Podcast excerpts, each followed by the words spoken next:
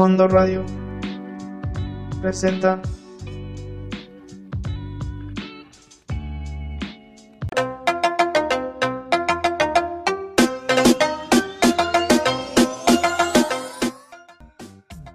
Hola, bienvenidos a este su programa legal favorito de la radio.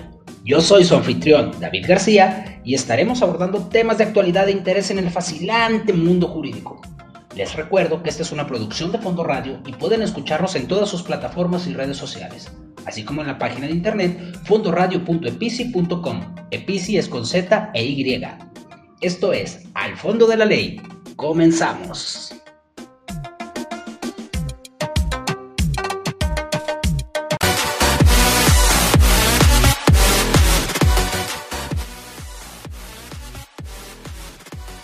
Muy buenas noches. Bienvenidos a su programa Al Fondo de la Ley en Fondo Radio. Recuerden que nos están escuchando por fondoradio.epici.com y por ahí en su sección Fondo Radio pueden dejarnos sus comentarios y estaremos atendiéndolos a la perfección. Por ahí también en Spotify búsquenos al fondo de la ley, es en una producción de Fondo Radio y con la noticia de que estamos también en iTunes. Pueden escucharnos todos los jueves a las 8 de la noche por nuestra eh, página oficial o pueden escucharnos cuando ustedes quieran, por ahí, entre clases, como gusten. Hoy vamos a hablar un poquito de tecnología y lo que ha estado pasando en el mundo eh, respecto a, temas de, innovación tecnológica. Ha sido, ha sido una semana un poco movida respecto a petróleos mexicanos y el ataque cibernético y nos deja ver que es importante empezar a poner mucha atención, abogados, futuros abogados, a lo que viene en el futuro para los abogados tecnológicos.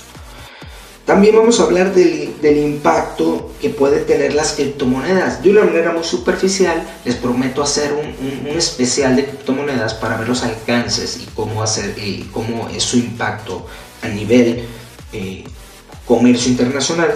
Pero vamos a ver un poquito de qué es lo que ha estado moviéndose ahí en el mundo respecto a los tratados, si es que los hay, al contrato, que en realidad eh, si son considerados moneda como en Venezuela, mm, o como en todo el resto del mundo que dice que no son considerados monedas, sino bienes de transacción. También vamos a hablar un poquito de la extinción de dominio y súper importante, vamos a hablar de en Jazz Legal, el profesor Basalma nos va a tener un especial de una de mis bandas favoritas. Quédense con nosotros, esto es al fondo de la ley y estamos en Fondo Radio. Continuamos.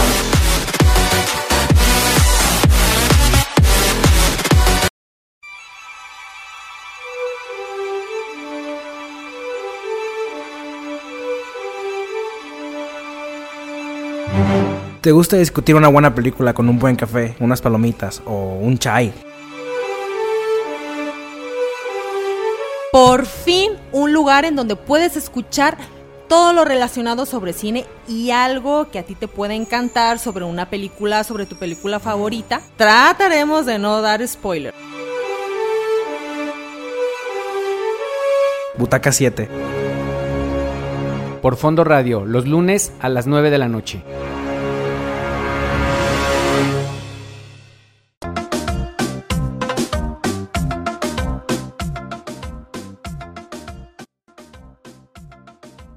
México, ciberseguridad, petróleos mexicanos y los archivos. En las últimas semanas, eh, bueno, específicamente en la semana pasada y el inicio de esta, tuvimos la noticia de un ataque cibernético a petróleos mexicanos, donde le exigen 4.9 millones de dólares por descifrar los archivos. La compañía petrolera estatal mexicana, eh, Pemex, vamos, una empresa productiva del Estado, sufre un ataque de ransomware, Doppelpaymer, exigiendo 4.9 millones de dólares para descifrar sus archivos. Era domingo, 10 de noviembre, Pemex sufre un ataque que según la compañía afecta a menos del 5% de sus computadoras, cosa que puede parecer poca cosa. Vamos a suponer que el Estado no miente sobre las cifras. Aún así el efecto es, es, es muy grande, sería muy grande. Sin embargo, los trabajadores informaron con los memorandos internos que no encendieran sus máquinas, eh, que, que, tendrían que esperarse hasta funcionar el día lunes porque no encontraban qué era lo que estaba pasando. En una declaración posterior publicada en Twitter, Pemex afirma que está operando normalmente y que no hubo ningún efecto negativo en su producción de combustible, suministro e inventario. Fue por ahí por el comunicado número 48 del 11 de noviembre donde dice en su título Pemex opera con normalidad. Por lo tanto, el funcionamiento de los sistemas de operación y producción operan con normalidad. El inventario y abasto de combustibles está garantizado y se invita a la comunidad petrolera y a la sociedad a evitar rumores que dañan la imagen de esta empresa. Bueno, si bien los informes indican que Pemex se vio afectado por el Ryuk ransomware, las notas de rescate filtradas y el sitio de pago de Tor confirman que se trataba de la infección Doppel, Doppelpaymer, que es una rama de ransomware BitPaymer. En una captura de pantalla que eh, filtraron a los, a los medios de comunicación y que fueron compartidas con Blepping Computer, se pudo identificar claramente el ransomware eh, con, con Doppelpaymer. Si bien la nota de rescate comparte muchas similitudes con la nota de rescate de BitPaymer, puede ver que le incluye la parte de los datos que es exclusivamente de la Doppel. Palabras más, palabras menos, el Estado se estuvo mortificando en si era el grupo A o el grupo B al que tenían que pagarle, cuando en realidad tendríamos que habernos preocupado por la seguridad eh, digital con la que cuentan no nada más Pemex, sino todas las organizaciones y todas las células gubernamentales de la Administración Pública Federal, Estatal y Municipal y también impacta en la seguridad cibernética que tenemos que tener el sector privado. Eh, la nota de rescate en sí no indica el nombre de la compañía, pero sí se puede hacer una vinculación con el pago de Tor con Blepping Computer, identificando entonces a Pemex como la víctima. Los investigadores de, seguridad también encontraron la muestra de malware utilizada en el ataque de Pemex, confirmando que fue de Doppelpaymer. Exigen únicamente la cantidad de 4.9 millones de dólares eh, o 565 bitcoins que básicamente eh, se ofrece bajo una función de chat donde la víctima puede platicar con, con los con los delincuentes y hasta el día de hoy entendemos que Pemex no lo ha usado, por lo cual se encuentra vacío. No sabemos qué es lo que realmente esté pasando dentro de la organización de Pemex en cuanto a seguridad cibernética. Sin embargo, esta, este sexenio se ha caracterizado por una disminución en el gasto público en muchos, muchos aspectos que consideran gastos innecesarios. Sin tener la certeza, y creo que sería un muy buen ejercicio para todos aquellos que estén interesados en materia de transparencia y protección de datos, solicitar vía Plataforma Nacional de Acceso a la Información los contratos que permitan ver cuáles son las medidas de seguridad que tienen petróleos mexicanos ante ataques cibernéticos, así como otras dependencias. Mi consejo es que no eh, escatimen en seguridad de datos para, sus, para su información. Tengo eh, conocimiento de varios casos de compañeros colegas los cuales han sufrido robo de información por tener clientes eh, políticamente expuestos.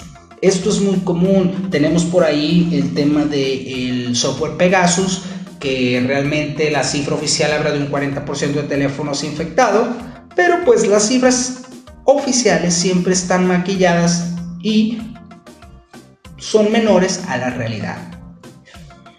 ante cualquier ataque cibernético, cualquier fraude que puedan eh, detectar o ante cualquier sospecha, yo les recomiendo que se informen, tengan actualizados sus sistemas de, protección, tengan sus, sus fuegos, su cortafuegos activo y periódicamente hagan una revisión de sus aplicaciones en el teléfono para ver si no tienen por ahí una aplicación oculta. Desde el fondo de la ley, a través de Fondo Radio, también estamos en el área tecnológica. Mucha suerte petróleos mexicanos, mucho cuidado, espero que no nos cueste 4.9 millones de dólares pagar o nos cueste muchísimo más no pagar. El cuidado de la información y la pérdida de la información oportunamente cuando esa eh, dependencia, esa empresa productiva del Estado está en esta crisis, también puede dar para que las teorías conspiratorias surjan.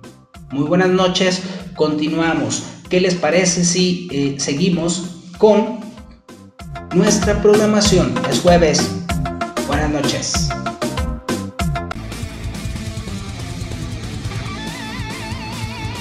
Escucha Territorio Águila todos los miércoles a partir de las 21 horas, donde escucharás todo lo referente a las poderosas Águilas de la América, noticias, contrataciones y más.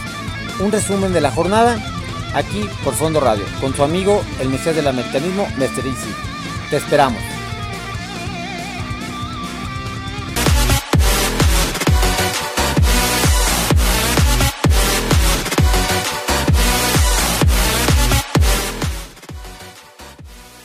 Las criptomonedas, aprovechando que acabamos de terminar el bloque de ciberseguridad, me gustaría hablar un poquito de las criptomonedas y las implicaciones jurídicas que tiene trabajar con ellas.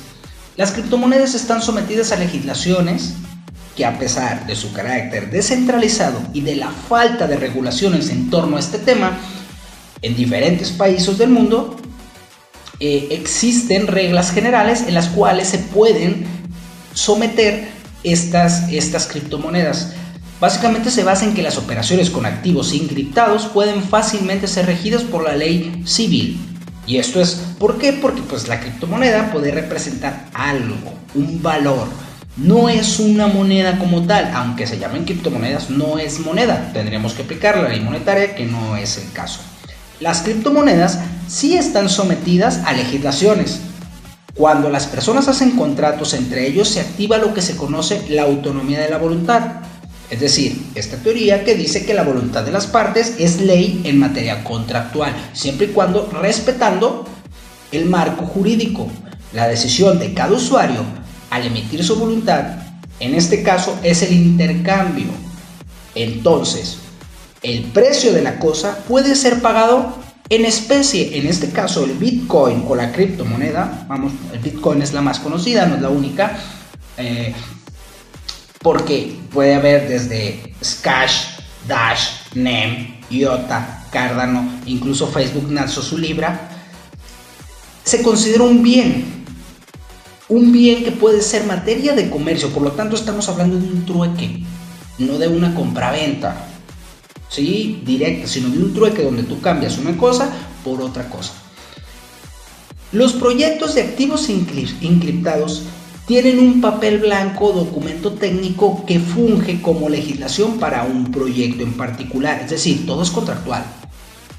Las reglas se establecen a nivel de ese contrato y es por eso importante conocer el ecosistema primero donde se va a desarrollar ese proyecto y segundo el efecto que tiene trabajar con criptomonedas. ¿Cuál es el problema a los que, a los que eh, eh, analizando este, este pequeño artículo eh, nos encontramos? Es que uno de los problemas es el contrato. El contrato tiene que, es un contrato de alto riesgo que reporta un dividendo con diferencial de ganancia por garantía debe de proteger tanto al comerciante como al inversionista para evitar contingencias legales. Debe ser un contrato meramente, como todos los contratos tienen que serlo, previsor, pero tiene que estar muy enfocado en que el reparto de diferencial y dividendos es parte de la ganancia contra la garantía o la garantía contra la ganancia. El vendedor no, perdón, el trader no solo puede trabajar con su propio dinero, sino con el de un tercero. Y es justo ahí donde los problemas pueden presentarse. Si se recibe dinero y no establece contratos y responsabilidades, primero puede haber un delito sin que lo sepa. Porque si se pierde ese dinero por la alta volatilidad que tienen estos, estos, estos eh, productos, no puede entregar las ganancias prometidas y puede ser señalado como un fraude o una estafa. Todavía vamos a avanzar un poco más. Si lo que se realizó fue la compra de un bien o servicio con alguna divisa digital, bajo jurisdicciones como, vamos a poner un ejemplo, Venezuela, donde la moneda son vistas como activos digitales, pues estaríamos en un tema más preocupante porque estaríamos aplicando que la moneda se convierte en un tema digital. Desde mi óptica no es así, pero eh, no me aventuraría a dar una opinión por desconocer mucho respecto de las criptomonedas. Si en un contrato de compraventa donde se cambia un bien por dinero se utilizan las criptomonedas como instrumento de pago, que no son dinero, ya no es un contrato de compraventa, sino uno de permuta. Es ahí una pequeña, gran diferencia a la hora de establecer eh, una litis, por ejemplo. Vamos poniendo como ejemplo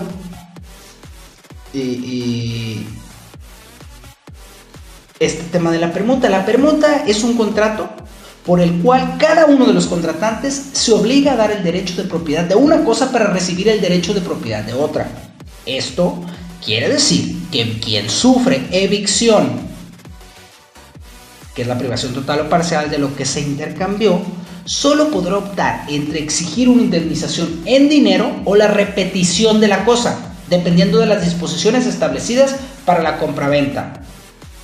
Es decir, estamos frente a una posible, no laguna porque está muy claramente regulado, pero sí puede tener una gran confusión a la hora de establecer una controversia que nos puede llevar en tribunal. Primero determinar qué se está peleando para después determinar quién tiene la razón. Eso significa tiempo, al menos un año, para determinar de qué se trata y otro año para determinar quién tiene razón, más otro año para ejecutar la sentencia. Híjole, creo que estamos frente a, una, a un futuro no prometedor si no volteamos y establecemos mecanismos de resolución de conflictos adecuados. Los tribunales, señores, no son la solución a todos nuestros problemas.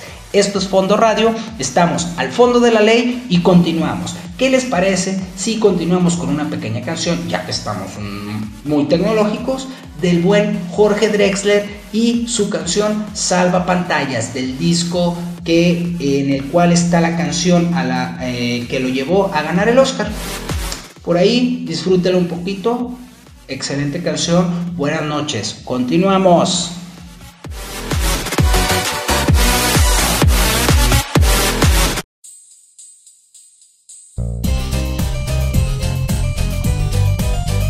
Entre historia y canciones.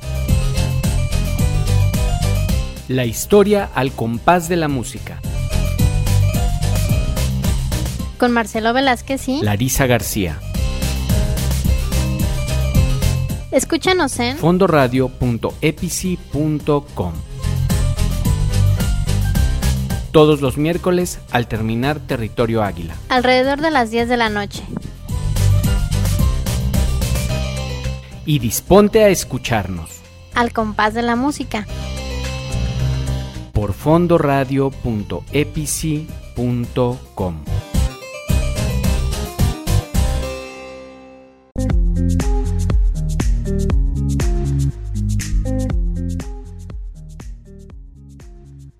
En meses pasados hemos estado hablando de la ley de extinción de dominio.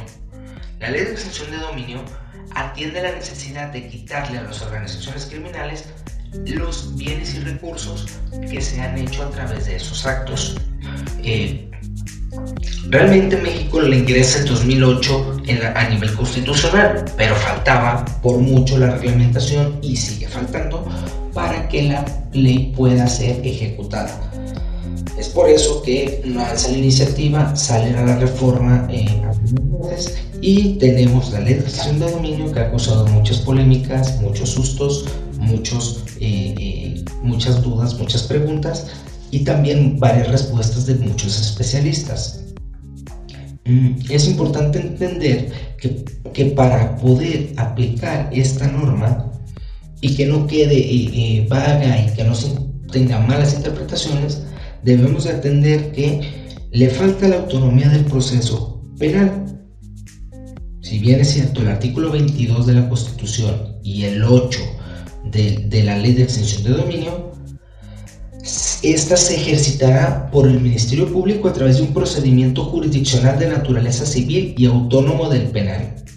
Esta autonomía en la operación es ficticia, pues únicamente puede ejercerse la acción de extinción si sobre los bienes que tienen una relación con actividades ilícitas previamente listadas en el 22 constitucional, es decir, o sea, si la acción de extinción de dominio sigue vinculada de manera directa a la relación con investigaciones derivadas de hechos delictivos específicos y anula su, su separación de la materia penal y vinculan a poquitos delitos. Entonces, es contradictorio que la Constitución diga que con esa figura como naturaleza civil y autónoma y luego pide la necesidad de que se acredite un nexo de causalidad con, porque dice únicamente procederá contra bienes de carácter patrimonial cuya legítima procedencia no pueda acreditarse y se encuentren relacionados con las investigaciones derivadas de hechos de corrupción, encubrimiento, delitos cometidos por servidores públicos, delincuencia organizada, robo de vehículos, recursos de procedencia ilícita, delitos contra la salud y otros. Ahorita vemos. Entonces, un verdadero cambio para dar autonomía a la acción de extensión de dominio debería ser que el nexo causal entre la extinción de dominio y la materia causal se traduce en la necesidad de acreditar la relación del bien con el delito. Y esto hace que los procedimientos se desarrollen juntos. O sea, no, no juntos, pero sí revueltos. ¿Por qué? La necesidad de acreditar la relación del bien con el delito es necesario para poder hacer la extinción de dominio que es de característica civil. Ok. Pero entonces, la sistematización de acciones no está coherente. Otro punto importante es que el Ministerio Público, si de por sí es lento, va a tener que trabajar doble. Porque el elemento de la acción, la existencia de un hecho ilícito,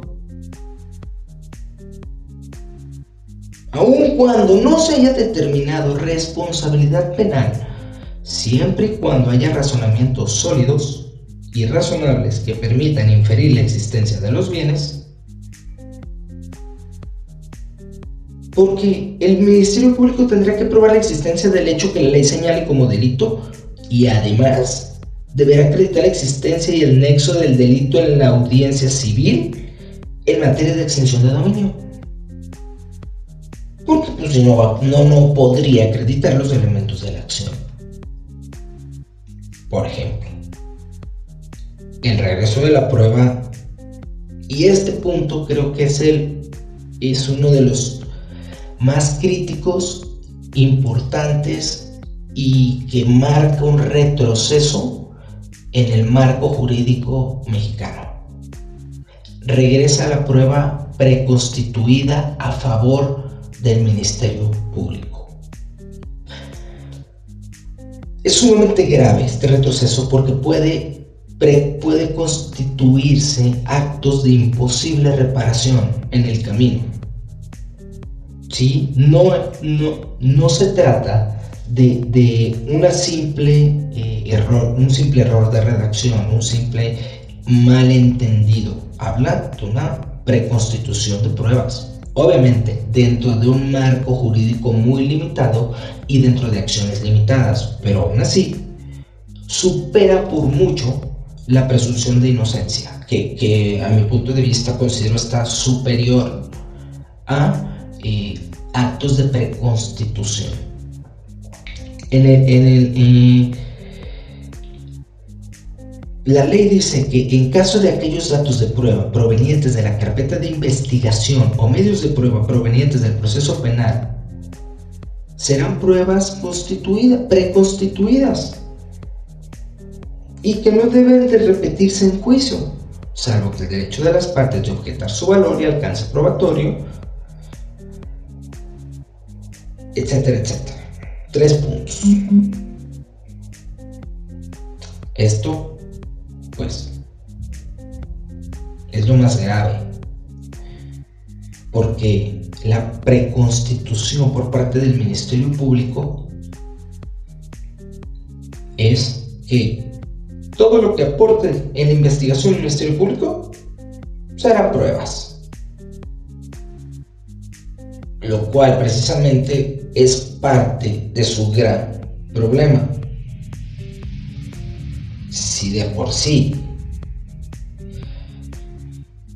el Ministerio Público es lento, a veces ineficaz,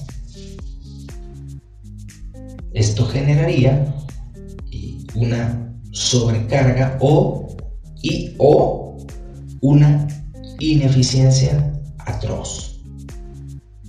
Y otra de las características importantes es que la ley fue un poco inexacta en el catálogo de delitos que aplican a la extinción. Habla de, bienes de carácter patrimonial cuya procedencia no puede acreditarse y se encuentren relacionados a investigaciones de, de hechos de corrupción y delitos cometidos por servidores públicos, entre otros tipos penales. Entonces, en el caso de hechos de corrupción y delitos cometidos por servidores públicos, son categorías de, delitos, pero no son tipos penales. Por lo tanto, eh, no queda muy claro para los estados o las entidades federativas qué tipos de delitos son los que, los que sugiere esta redacción. ¿Por qué? Porque no son los mismos tipos penales en la legislación estatal que, de, una entidad federativa a otra. Esto es, eh, los hechos de corrupción atienden a diversas categorías que pueden ser desde una, ir desde una amonestación a una inhabilitación o cárcel. Pero la ley de extensión de dominio no distingue entre una amonestación. Esto significa que si un servidor público comete un acto de corrupción y un privado, obviamente siempre hay un privado del otro lado, eh, se encuentra como sujeto responsable por una simple falta administrativa que se considere un delito, si podrás, te podrán aplicar la ley de extensión de dominio, claro que sí, o claro que no, dependerá de la legislatura estatal. El problema es ese, que las legislaturas estatales no entienden, digo, ni nosotros tampoco, cuáles son los alcances de lo que quisieron decir con hechos de corrupción y delitos cometidos por servidores públicos. Si eso es simplemente ir a un tránsito y, que te pida dinero, a entonces a esas dos, y tú le das, entonces a ti y al tránsito les pueden aplicar el de dominio, porque son delitos cometidos por servidores públicos. Y como sujeto responsable equiparan al, al, particular o al gobernado. Y hay otras confusión en la parte de aseguramiento y decomiso y que es la figura de extinción de dominio. Esta, esta confusión eh, se debe más que nada a una terminología que bien se está bien, que si bien está previsto en el 223 de la ley de extinción de dominio, la confusión deben, deben eh, entre los bienes que deben ser sujetos a extinción de dominio y los que por su propia naturaleza, naturaleza ilícita, deben en todo caso ser asegurados y luego destruidos o bien trasladados a la instancia a, a la instancia que corresponde y la mera existencia de estos bienes constituye en sí mismo un delito en extinción de dominio no, no son, no son eh, los bienes que comisionan el delito, ya que la figura de extinción de dominio va sobre bienes lícitos que fueron adquiridos de forma ilícita. Y uno de los impactos más graves que va a tener eh, la aplicación de la extinción de dominio es que al tener una reducción de recursos las fiscalías y procuradurías, pues se verá realmente impactado el sector eh, para ser eficaz y ser justo. Realmente la ley de extensión de dominio eh, no es algo por qué correr, por qué temer. Con, un con un buen contrato, con una buena redacción, con una buen, un buen due diligence, con una buena, eh, vamos, una buena revisión de tu contraparte, creo que puedes asegurar que no vas a tener un problema de extensión de dominio.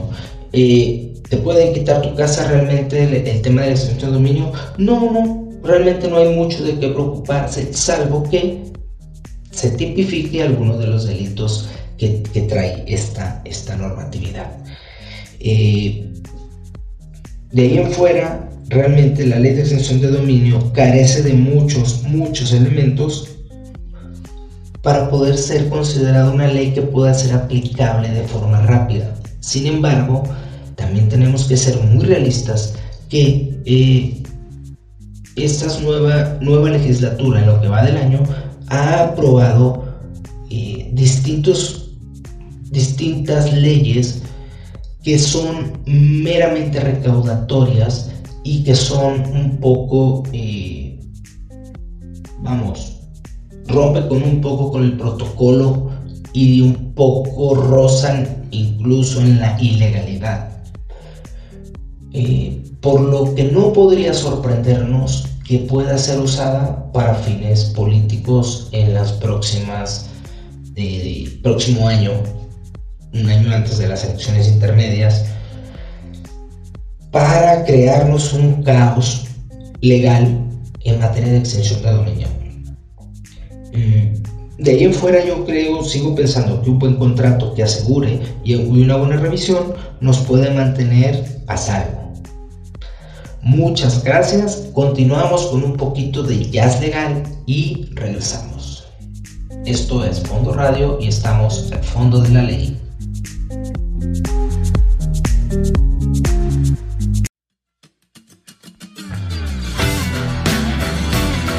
Un programa de crítica constructiva y destructiva todos los jueves a las 9. Escúchanos por Fondo Radio y Spotify. La tía Sam y su vaca roja.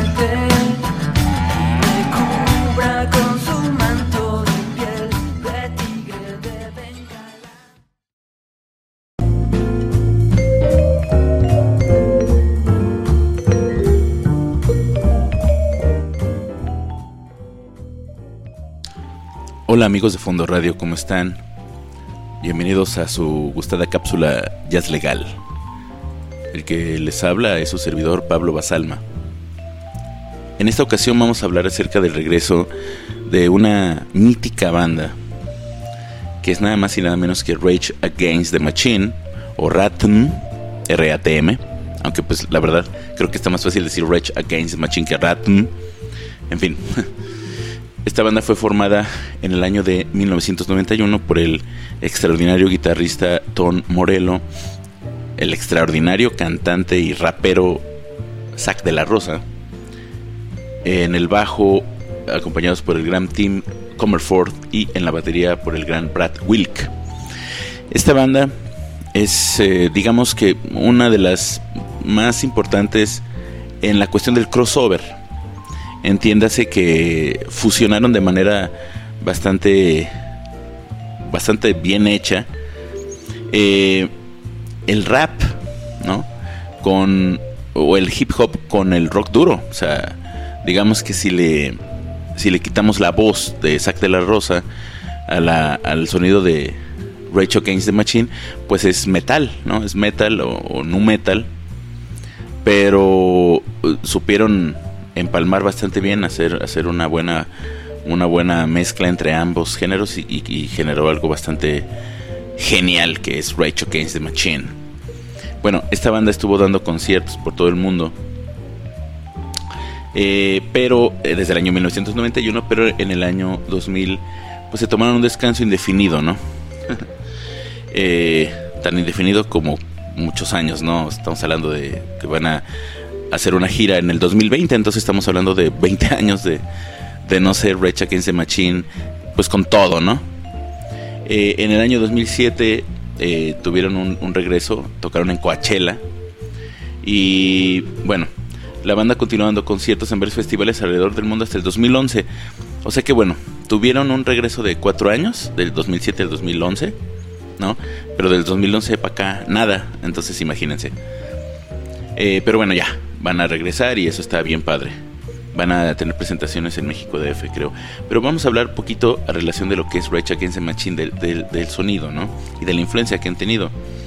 El nombre, desde luego, que nos hace pensar que se trata de algo contestatario, de algo, de algo que no es color de rosa, ¿no? Resistencia en contra de la máquina, entendiéndose la máquina como el gobierno o los aparatos de poder que pues someten a, a, las personas, ¿no?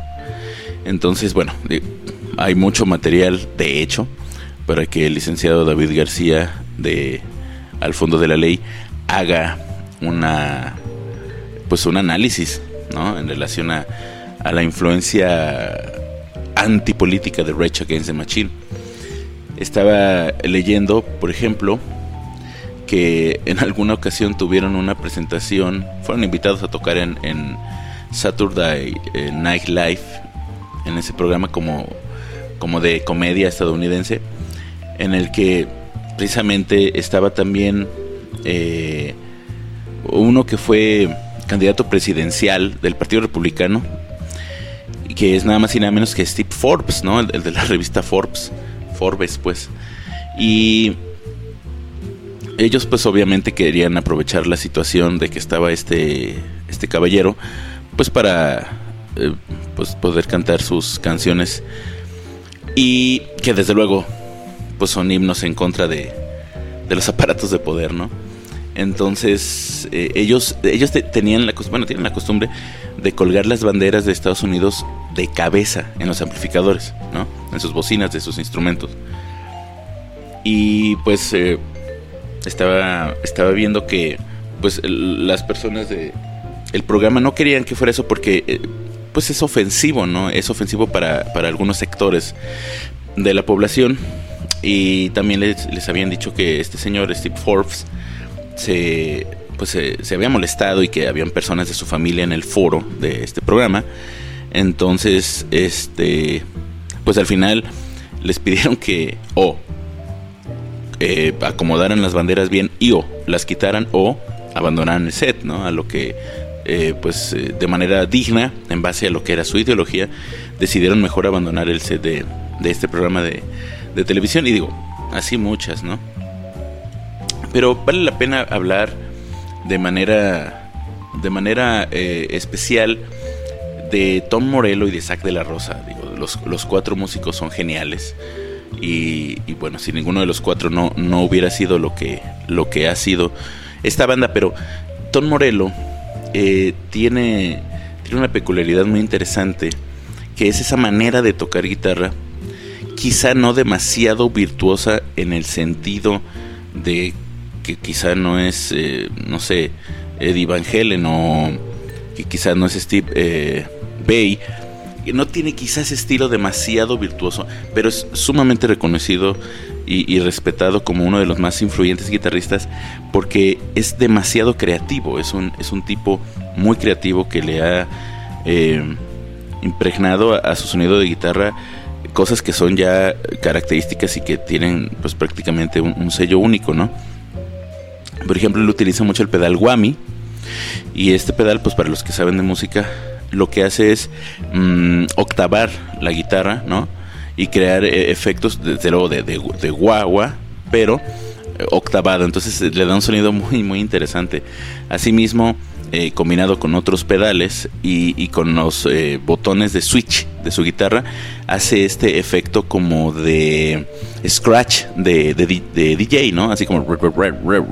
Y es algo bastante, bastante interesante, ¿no? Es, muy, es muy original. Y bueno, Zack de la Rosa pues es eh, una voz muy característica, una voz que que parece que siempre está gritando, aunque no lo es.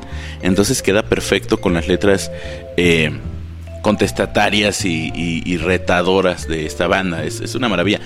Además, eh, Zack de la Rosa es eh, un activista que de hecho eh, un tiempo estuvo viviendo en la pues en la selva eh, de Chiapas conviviendo ahí con los lacandones entonces son, son personas bastante bastante interesantes bastante fieles a lo que son sus creencias y que eh, pues no se han, digamos, dejado llevar por, por lo que ha sido lo eh, políticamente correcto, pero que a pesar de ello han logrado hacer cosas pues geniales y ser una de las más icónicas bandas. Bueno, vamos dejando aquí esta cápsula. Hay mil cosas que mencionar de, de Rage Against the Machine. Pero bueno, antes, antes de cerrar, ahí nada más para que vean la influencia de Tom Morello. Eh, Matt Bellamy, el eh, pues el guitarrista de, la banda británica Muse, ha mencionado a Tom Morello como su más grande influencia como guitarrista. Entonces ahí nada más para que se den una idea. Eh, pueden seguirme en mis redes sociales para seguir ahí la conversación. Me encuentran como arroba basalma o diagonal basalma. Basalma es con B chica y Z. Y bueno, me despido de ustedes. Sigan en Fondo Radio.